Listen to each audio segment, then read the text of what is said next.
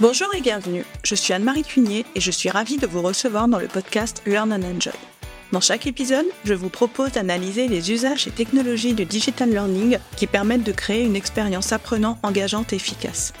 Avec des experts et professionnels du monde de la formation et de l'éducation, nous décoderons ensemble les bonnes pratiques qui marchent et les outils et méthodes qui permettent de transformer l'expérience d'apprentissage pour créer un effet waouh auprès des apprenants. Laissez-vous inspirer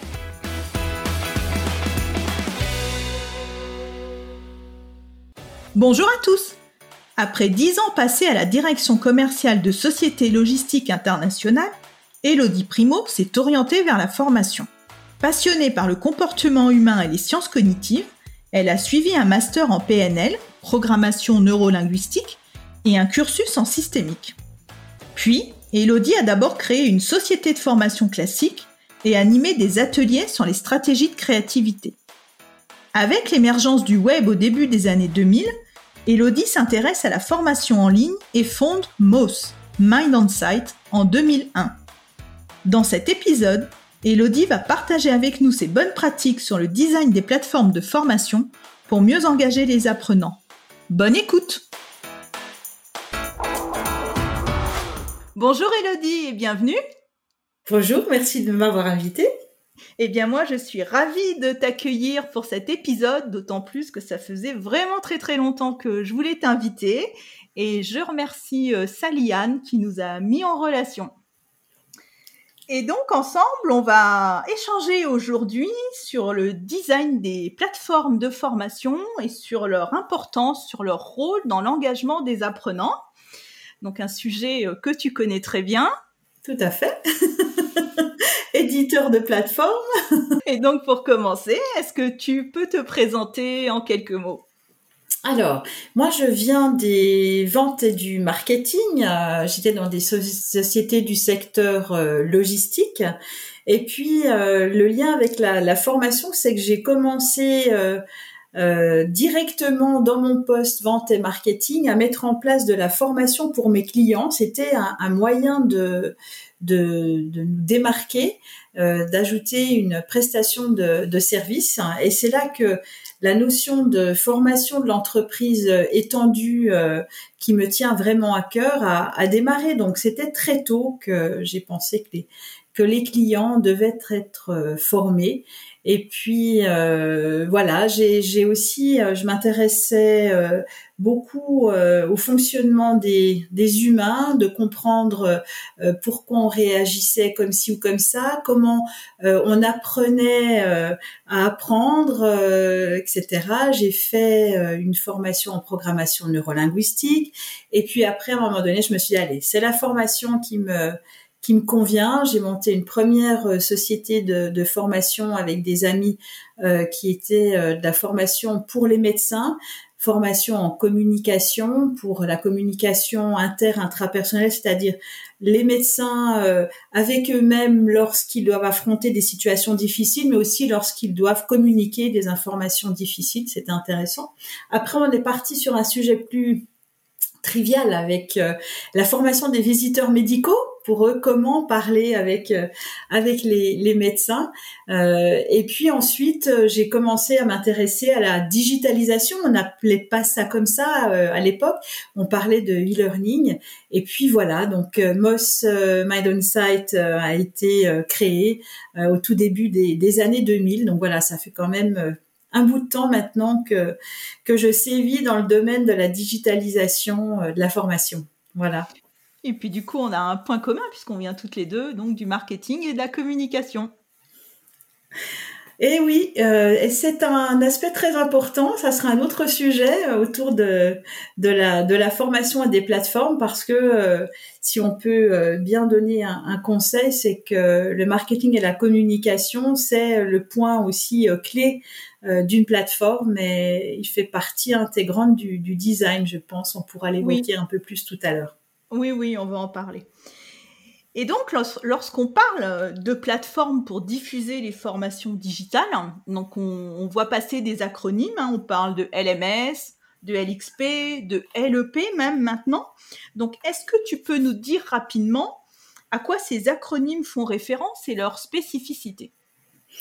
Alors, dans le, jargon euh, technique, un Learning Management System, donc euh, LMS, est orienté plutôt vers la gestion de la formation. Euh, c'est, ça sert techniquement à créer, stocker, diffuser de la formation. Ça fournit des indicateurs, des tableaux de bord. Voilà, c'est le côté gestion qui, qui prime. Et puis sur la partie euh, LXP, le X pour expérience, là on est plutôt orienté apprenant, donc euh, l'utilisateur euh, étant au cœur du, système. Et là, le but est plus d'offrir une expérience d'apprentissage qui va être adaptée aux besoins de, l'apprenant, qui va euh, effectivement euh, se baser sur euh, son profil, sur sa progression, pour lui donner accès aux activités de formation qui lui correspondent. Ça va aussi être quelque chose qui va faciliter la, recherche, le partage d'informations. Voilà, c'est c'est plus interactif sur le côté front. Il y a aussi des discussions qui vont être encouragées. On va avoir des forums. Et puis euh, la petite dernière euh, LEP pour euh, Learning Engagement Platform. Là, on a des notions supplémentaires autour des apprenants qui vont être aussi acteurs dans la création des, des formations. Elle se veut plus pratique, plus conviviale aussi. Euh, elle va intégrer volontiers de, de la gamification. Mais, mais moi, c'est quand même, je trouve difficile de se, de se repérer parce que euh, il y a des plateformes euh, qui sont hybrides, on va dire, qui, qui couvrent aussi bien le spectre LMS, LXP, LEP, euh, dans, dans le contexte où ce sont des plateformes qui, euh, au départ, étaient plutôt LMS, mais qui ont intégré les autres, les autres aspects.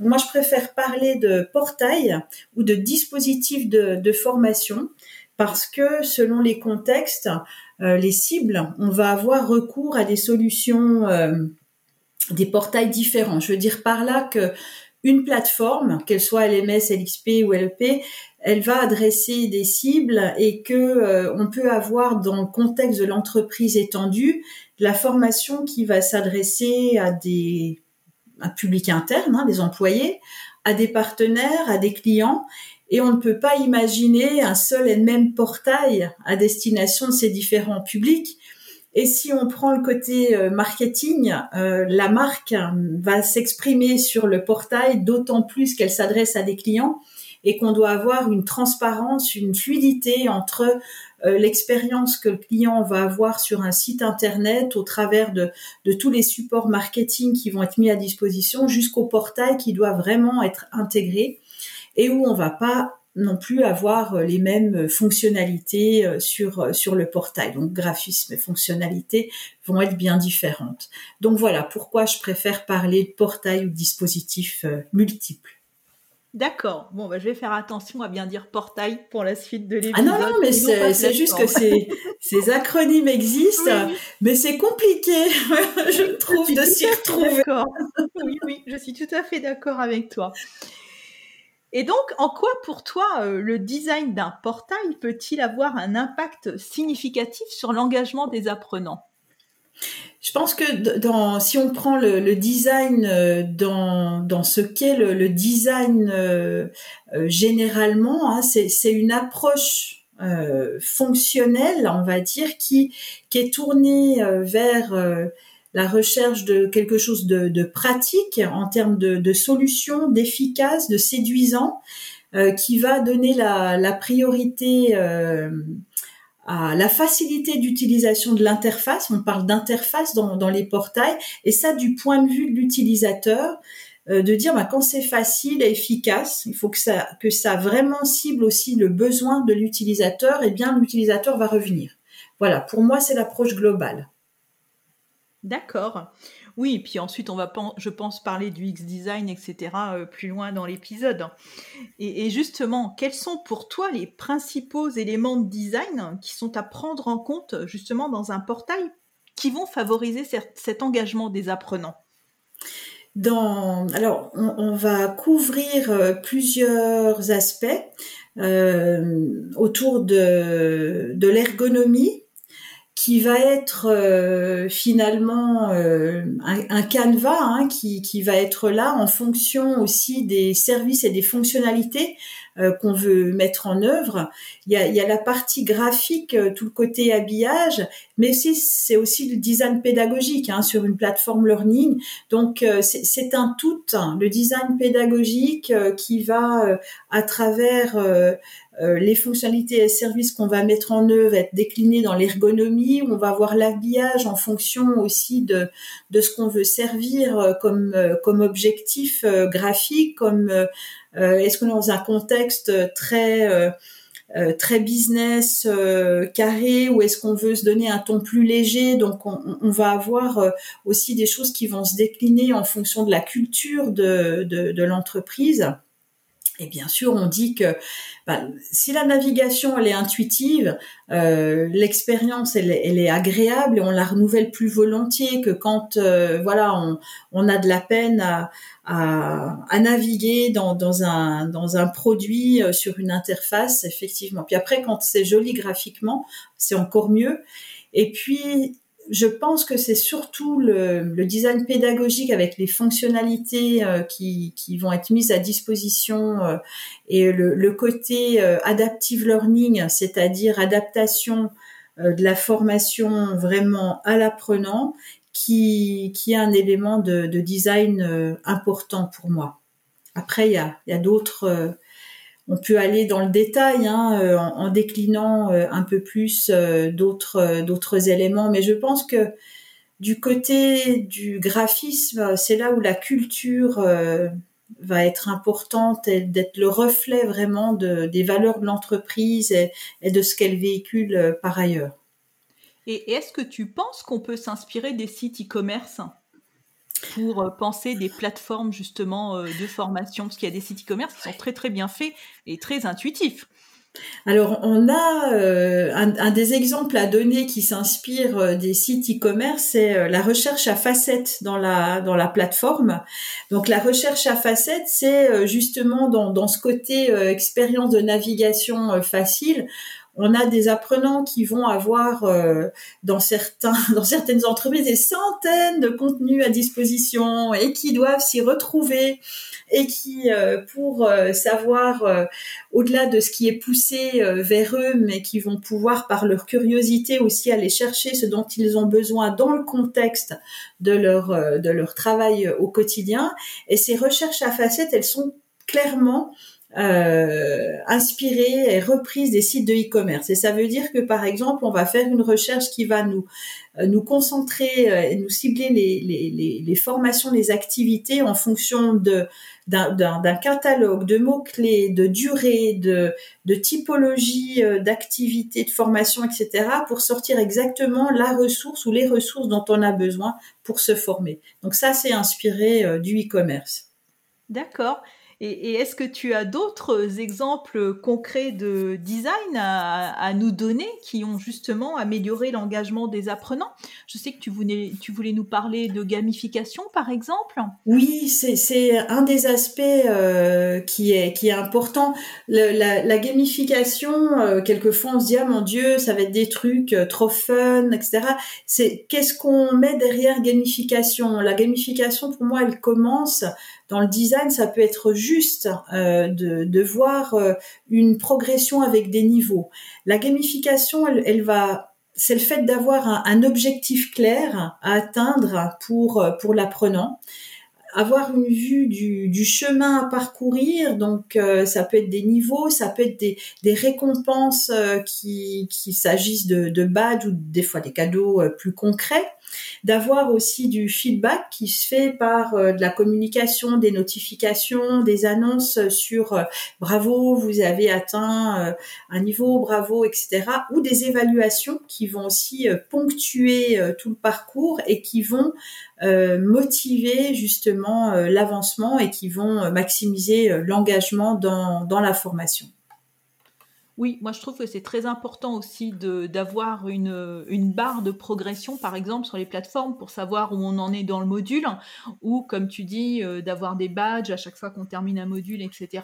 C'est des petits éléments de gamification, mais je pense qu'ils font beaucoup euh, pour l'engagement euh, des apprenants. D'avoir des, enfin, on, les appelle les, les, widgets, effectivement, le radar euh, qui permet de voir le pourcentage où on en est, où on a, on a toujours envie d'aller euh, plus, hein, on n'aime pas le vide, alors de, de devoir compléter euh, ça, c'est, c'est important, et puis après d'aller dans le détail parce que euh, on, on, a aussi le rapport d'activité qui permet d'avoir la vue globale, de voir le temps qu'on y a passé. C'est aussi important de, de se dire, ben voilà, j'ai fait tout ça.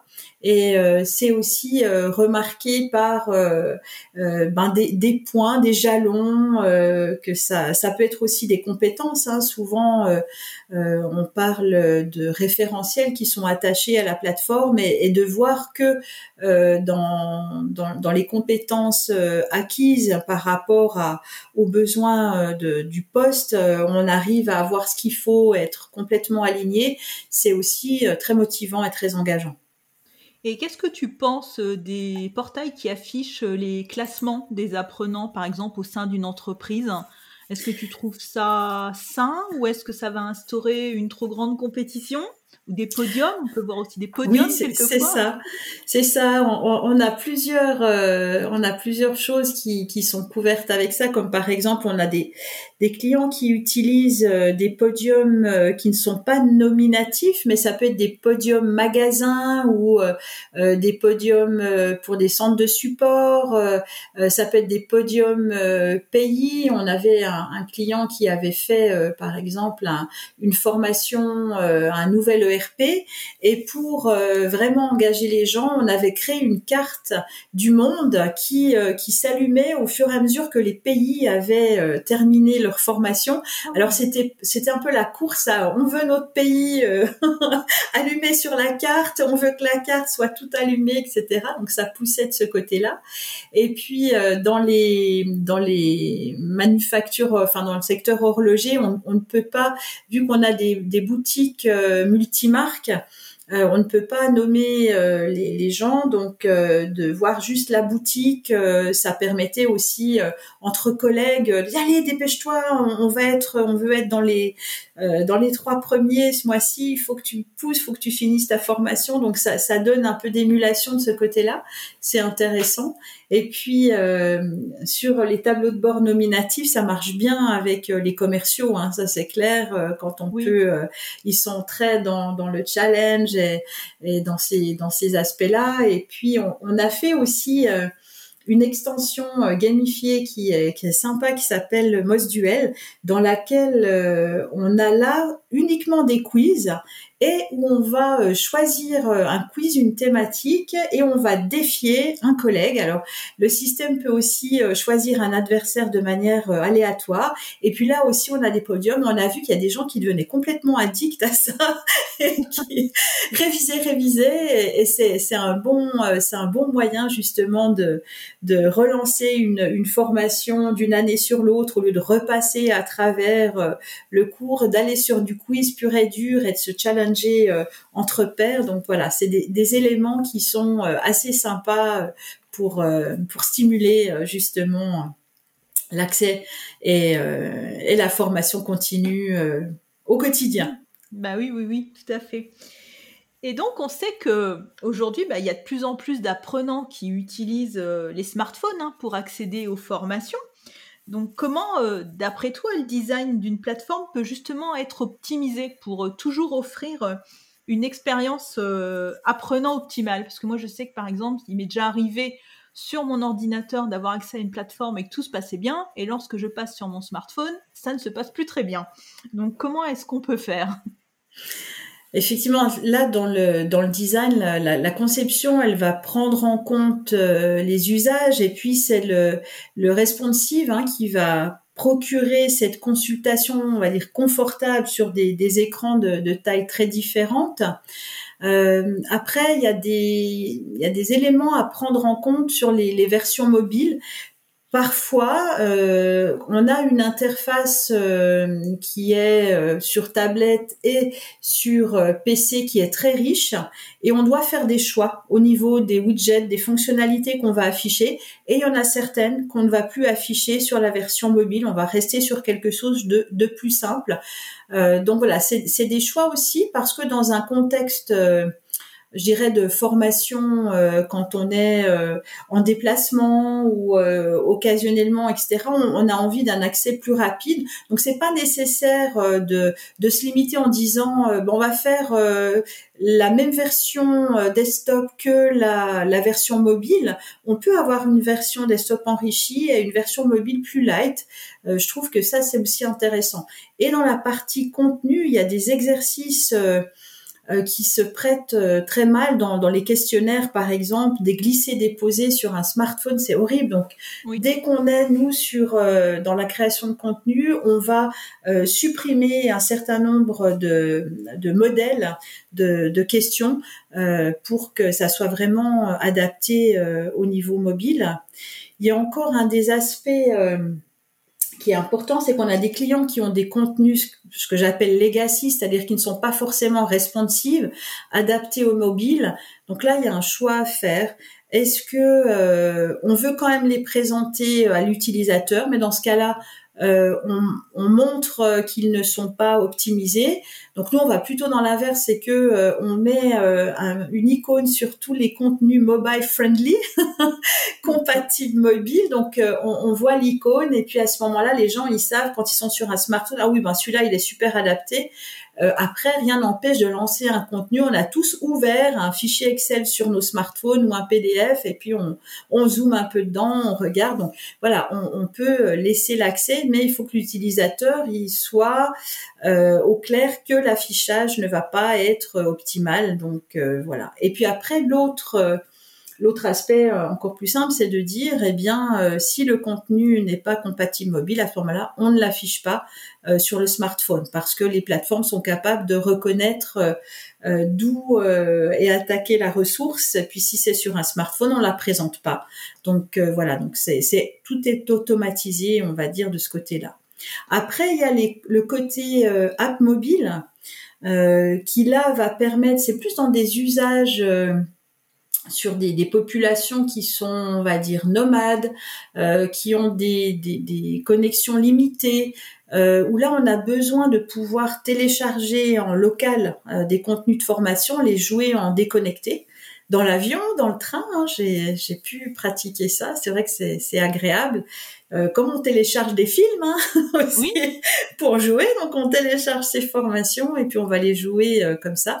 Donc euh, voilà, il y a, y a, le côté app qui va être plus destiné à, à des, des, populations précises ou des moments précis, mais on peut combiner tout ça euh, et c'est une expérience différente, hein, qu'on soit sur un PC ou avec euh, une interface responsive, un mobile ou qu'on ait une app, parce qu'une app, elle est, euh, on va dire déjà formatée avec un certain nombre de, de, fonctionnalités, alors que sur un, un, portail desktop où on a la place, on peut faire quelque chose de, de riche et très convivial intuitif dans la navigation, mais plus riche en termes d'éléments de widget. Oui, donc c'est très intéressant là ce que tu as dit. En fin de compte, il faut penser une version pour euh, les PC et une version pour les mobiles et une version pour les apps. Et ce n'est pas la même chose, c'est pas du copier-coller de l'un sur l'autre. Non, c'est c'est pas c'est pas en tout cas nous notre euh, notre modèle et on est bien sur des usages et sur euh, des, des cibles aussi différentes parfois en fonction de. Oui, très bien.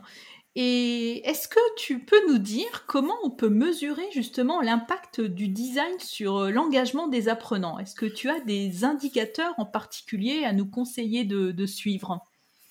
Alors nous, on a mis euh, quelques indicateurs euh, engagement qui sont configurables dans, dans la plateforme. En gros, c'est l'activité ou la non-activité qu'on peut, euh, par laquelle on va mesurer aussi ce qu'on appelle la curiosité, c'est-à-dire de voir si les gens vont aller non pas uniquement dans les formations qui sont poussées, mais vers d'autres formations qui ne sont pas inscrites à leur à leur parcours et de, de pouvoir euh, aussi avoir des indicateurs euh, de fréquence, hein, parce que plus on a de connexions, plus elles sont au quotidien, plus ça veut dire que la formation est adaptée euh, aux besoins quotidiens des, des, apprenants, parce que la formation, elle se veut aussi plus micro, plus là pour répondre à, des besoins ponctuels, vraiment on the job training, hein, c'est ça, la formation sur le poste de, de travail dès quand on en a besoin. Donc ça, c'est des, des, indicateurs, donc fréquence, nombre de, de connexions. Euh, il y a des KPI traditionnels aussi, comme le taux de complétion des formations, d'acquisition de des compétences. Et ce qui est important aussi, je trouve, c'est d'avoir euh, du feedback avec des, des, enquêtes de satisfaction qu'on va lancer aussi euh, depuis la, la, plateforme, qui viennent justement sur mobile. Souvent, les gens y répondent bien quand on leur envoie euh, par euh, par SMS ou par email, qu'ils puissent directement depuis leur mobile y répondre. Voilà, donc ça c'est c'est important et ça donne ça donne bien du, du feedback sur sur l'engagement. Hmm, j'aime bien ce que tu as dit de mesurer la curiosité. C'est la première voilà, fois. Voilà, c'est et puis euh, euh, il y a la curiosité, mais il y a aussi euh, le, fait, on en, on en discutait justement hier avec une cliente qui a poussé la gamification, a fait des une plateforme absolument magnifique. et qui, au bout de ben, des trois années, voit aussi que finalement, euh, c'est important de pouvoir euh, avoir euh, des formations obligatoires voilà, les formations obligatoires, elles apparaissent toujours.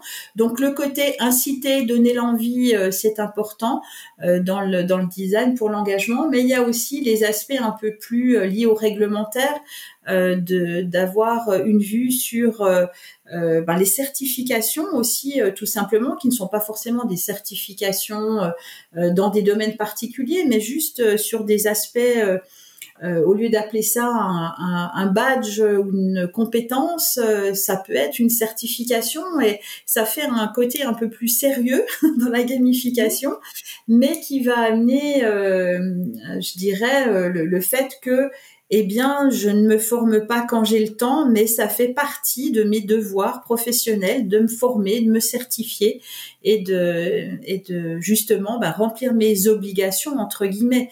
Donc euh, l'engagement, il n'est pas que par euh, des choses euh, qui donnent envie, c'est aussi pousser un peu les gens hein, à travers des mécanismes comme ça. voilà, on les oblige un peu à, à, faire les choses dans un délai imparti aussi, parce que si on, on le sait bien, hein, si on met pas de, de délai à, à, une tâche, elle n'est jamais faite.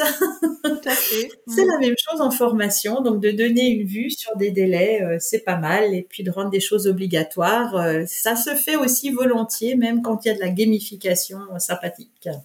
Oui. Et est-ce que tu, tu est-ce qu'il y a des tendances en matière de design pour les plateformes? Moi, je, ce que, ce que je vois, hein, que ça soit euh, côté euh, interface portail, qui bien entendu intègre des contenus, c'est le côté immersif qui est qui est tendance. Euh, nous, on le pratiquait depuis longtemps en disant l'immersion, elle vient de, du fait de pouvoir être dans un portail qui est dédié à une thématique. Si je suis euh, manager et que j'ai mon portail manager euh, dans lequel je retrouve mes formations euh, manager, où j'ai mes outils pour suivre mon équipe, où j'ai vraiment mon environnement dédié, c'est ce que je vais ouvrir au quotidien. Si tout ça est noyé dans un portail global où j'ai euh, toutes les formations que je dois faire sur ci, sur ça, etc., euh, voilà, le, côté euh, immersion va aussi procurer de, de, de l'engagement. Et puis maintenant, on a des contenus qui sont des contenus immersifs avec la, la réalité virtuelle ou, ou, la réalité augmentée. On va pouvoir vraiment se, se, promener dans des activités qui vont nous permettre de simuler, d'être en simulation et, c'est de plus en plus euh, euh, demandé et euh, ça permet effectivement ben, de, de, gagner du, du temps, d'avoir une meilleure qualité, un meilleur résultat et de ne pas déplacer des gens et des fois de faire vivre des situations qu'on ne pourrait même pas faire vivre en vrai de toute façon. Donc, je, je pense notamment euh, à ce qui peut être exercice autour du feu euh, pour euh, des pompiers ou autres, etc. Donc ces, ces événements là, c'est voilà, on les vit pas autrement qu'en simulation et c'est vraiment bien de, de pouvoir l'avoir sur une plateforme. Après nous, notre notre rêve, c'est de se dire, euh, ils accèdent au portail avec euh, aussi euh, une totale immersion, avec un monde 3D, mais le, le, le métaverse, par exemple, c'est quelque chose qui n'est pas encore tout à fait abouti. On a notre euh, notre société mère, euh, qui est aussi un organisme de formation, qui elle a, testé un certain nombre de, nouvelles technologies au niveau du, du métaverse. Les investissements sont très importants pour avoir des choses de qualité. Et les, surtout les jeunes publics euh, ont de la peine à se projeter dans un métavers où l'avatar n'a pas de jambes. c'est des choses toutes bêtes, mais voilà pour eux expérience dégradée. Donc euh, autant euh, voilà si on veut aller jusqu'au jusqu'au bout. Donc voilà selon les publics euh, c'est plus ou moins bien reçu selon ce qu'ils ont l'habitude d'expérimenter dans leur dans leur vie privée. Mais ce côté immersif c'est vraiment ça et et voilà, donc euh, je pense que c'est la grande tendance, mais tout n'est pas encore euh, simple et, forcément facile d'accès, euh, aussi bien au niveau des, des budgets qu'au niveau des, apprenants, parce qu'il faut quand même des bonnes connexions. Puis on a encore des, gens, Internet, mm. on a quand même des gens, il faut dire, hein, à l'heure actuelle, qui n'ont pas d'adresse mail Hein Il faut pas rêver hein, à l'heure de l'intelligence artificielle et de tout ça. On a quand même des publics cibles euh, qui sont un peu les laissés pour compte euh, euh, de, de, la formation dans ces contextes-là, mais il y a des moyens de leur donner accès aussi à la formation. Donc il faut il faut regarder le, le côté inclusif et immersif pour tout le monde. Oui, et tout le monde n'a pas non plus euh, accès à la fibre, hein, que ce soit euh, en France ou en Suisse, hein, où tu es. Euh, il y a encore des, des, villes qui, qui, sont en plus bas débit et il faut aussi prendre ça en compte pour pouvoir accéder à la formation. Mm. Selon où on se trouve euh, sur les collines du Jura, là, euh, près de, près de chez moi, c'est pas toujours euh, facile. Hein. Et puis la Bretagne n'est pas encore super bien non plus. Voilà. Exactement.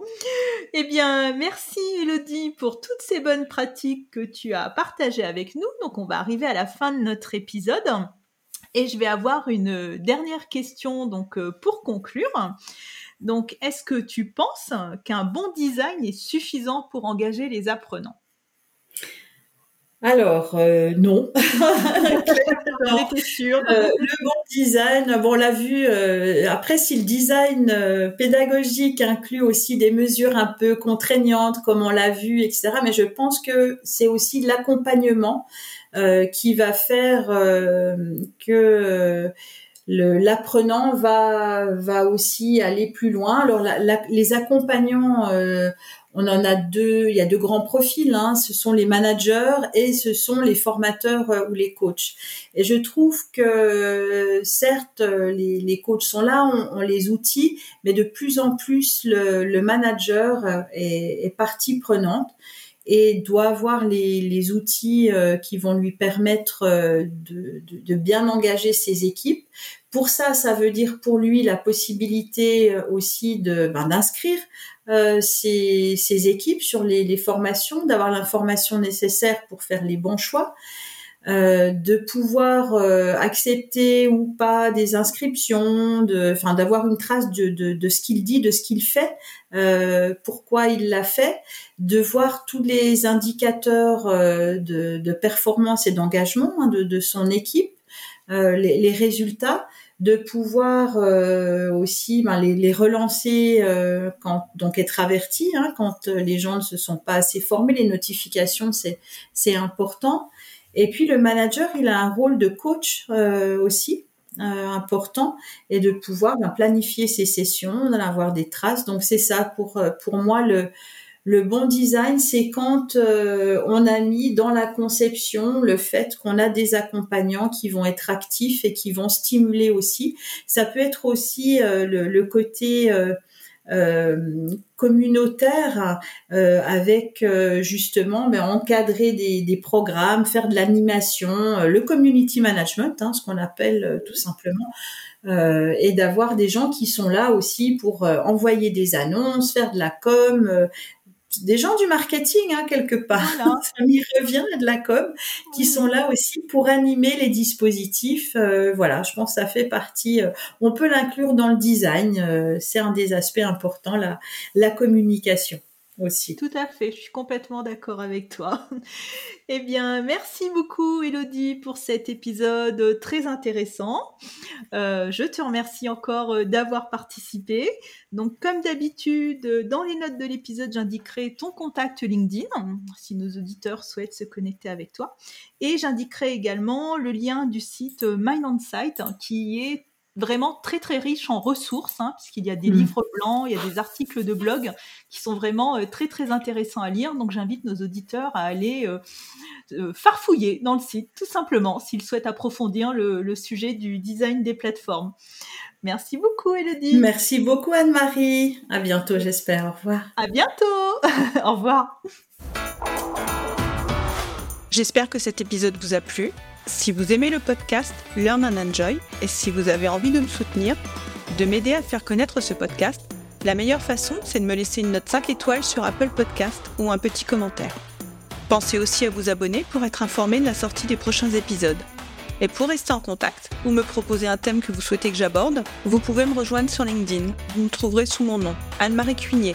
Je vous dis à très vite pour un nouvel épisode.